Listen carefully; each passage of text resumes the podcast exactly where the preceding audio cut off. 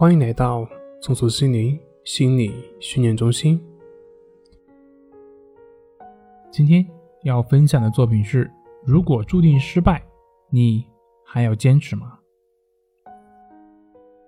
有一个电影，一位美国女孩在得知自己将不久于世的时候，抱着男友痛哭起来，说之前为了证明自己那么那么努力，结果还是一败涂地，反倒把自己本有的生活幸福给忽略了。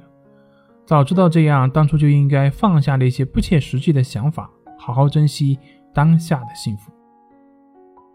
他的这段独白倒是给了我一个领悟，我的头脑里面突然闪现一个念头：如果注定失败，你还要这样吗？如果注定失败，你还愿意吗？这倒是一个很好测试自己是否是真正意愿所在的问题。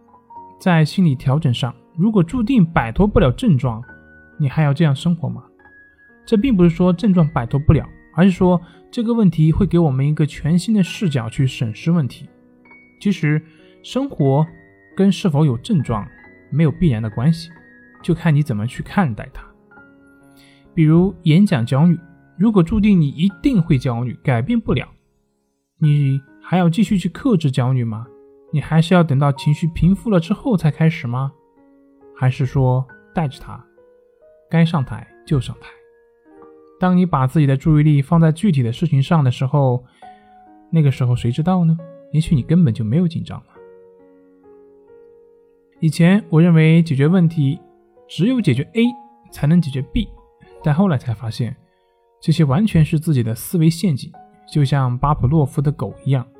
在以往的经验当中形成的固化思维，只是我们很少去考虑自己的信念的合理性。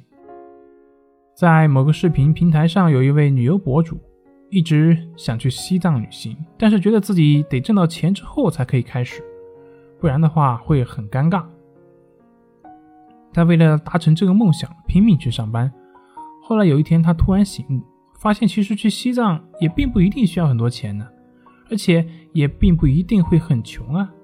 于是，在这之后的时间里，他直接开始了旅程，同时在自己的视频平台不断分享自己的一路见闻。到现在，账号也是百万博主了，相信钱也不少挣。而他本人一边挣着钱，一边完成自己的梦想，这就说明限制往往只来自于我们的内心。就像很多焦虑、强迫症的朋友。总觉得自己得完全不强迫焦虑了才开始生活，但是正是由于有这样的想法，才导致他们更困难、更难走出困境。如果换个角度，一定要等到不强迫焦虑才能开始生活吗？还说，其实即便还有强迫焦虑，也可以慢慢恢复自己的生活呢？虽然有一定难度，但是这是正确的起点，而一味的回避呢，往往。起反作用，甚至更绝对一点，如果这个强迫焦虑好不了了，你还要这样生活吗？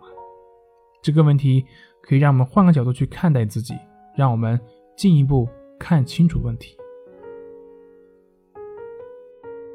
后梁济子和尚有一首插秧诗：手把青秧插满田，低头便见水中天。